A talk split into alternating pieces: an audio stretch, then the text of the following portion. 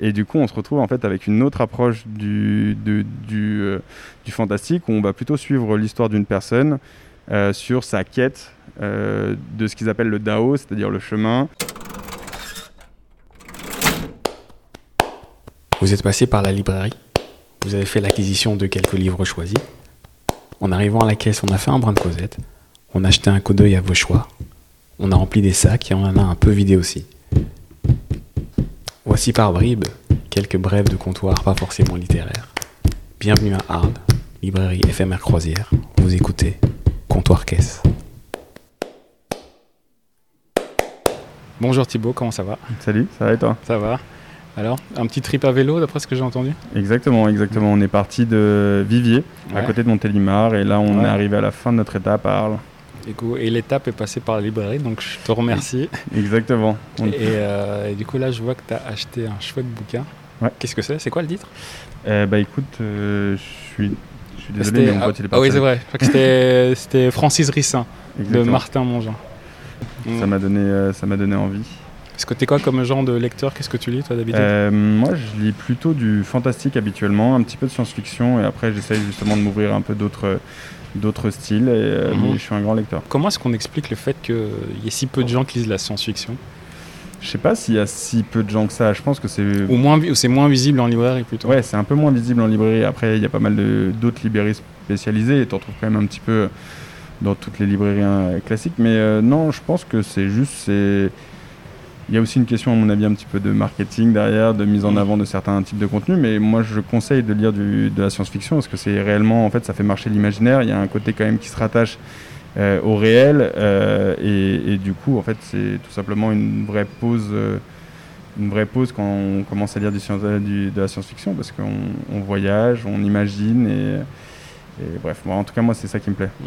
Il y a un côté un peu très communauté, j'ai l'impression dans le, chez les lecteurs de science-fiction, non? Est-ce que ça, ça te plaît ce côté un peu, finalement, un peu à la marge? Euh, Moi, ça me plaît énormément, en tout cas, mais alors après, moi, je ne l'aurais pas forcément rattaché. C'est une, impression. Hein, Non, non, mais c'est vrai, c'est vrai, exactement. Euh, en fait, mm. derrière le. Enfin, moi, le fantastique, il m'a été transmis par mon père. Ok. Donc, du coup, c'est lui qui a commencé à lire Asimov et qui m'a mis un petit peu dedans, et c'est comme ça que j'ai commencé à en lire. Euh, mais réellement, moi, je lis plus de fantastique. A réellement derrière le côté fantastique, il y a en effet un esprit, un esprit assez communautaire. Donc le euh, fantastique, c'est le, plutôt le, l'aspect pas futuriste mais moyen Non, exactement, totalement imaginaire. Dans la science-fiction, il y a quand même un certain rattachement au, réel. Dans le mmh. fantastique, il y en a réellement peu, mmh. si ce n'est souvent des histoires assez médiévales. Mmh. Euh, mais justement, euh, en effet, enfin, sur pour revenir sur l'aspect communautaire, euh, généralement, en fait, on vu, enfin, il y, a un gros esprit justement où on va euh, se faire des recommandations, inviter d'autres personnes à les lire. Euh, mhm. Les histoires sont généralement longues, mhm. donc aussi on se retrouve avec quand on suit un auteur, on va le suivre sur plusieurs années. Et donc du coup, on, rencontre aussi d'autres lecteurs qui, qui, qui, ont lu la même chose, qui ont envie d'en parler, qui ont envie d'imaginer la suite. Et ça, c'est vrai que je l'ai plus trouvé derrière le fantastique que la science-fiction, mais peut-être tout simplement parce que je suis plus rattaché au fantastique que la science-fiction. Et il manque quoi à ces romans euh, non, non fantastiques ou science-fiction pour qu'ils t'accrochent, par exemple? Euh, Franchement, je pourrais pas me permettre de dire que les romans non fantastiques accrochent pas ou quoi que ce soit. C'est juste, je pense que c'est subjectif, c'est une, question, une question de goût. Et euh, justement, au contraire, enfin, en tout cas, ça c'est une démarche personnelle. Mais j'ai justement envie d'aller voir les autres styles pour mmh. justement aussi découvrir bah, d'autres styles d'écriture, d'autres styles d'histoire, d'autres intrigues, d'autres euh, rythmes, d'autres. Euh, enfin bref, il y a plein de choses qui vont mmh. changer en fonction de, bah, du style qui va être proposé. Et donc du coup, en effet, moi ça m'intéresse. Euh, mmh.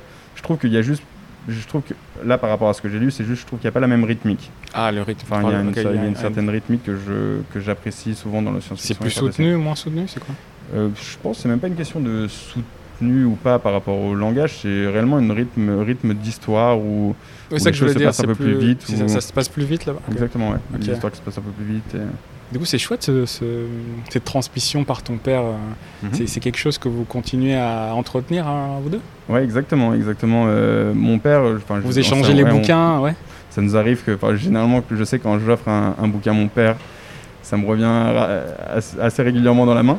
Euh, donc ça c'est assez agréable euh, bah, de pouvoir partager, de pouvoir discuter autour de ça. Mhm.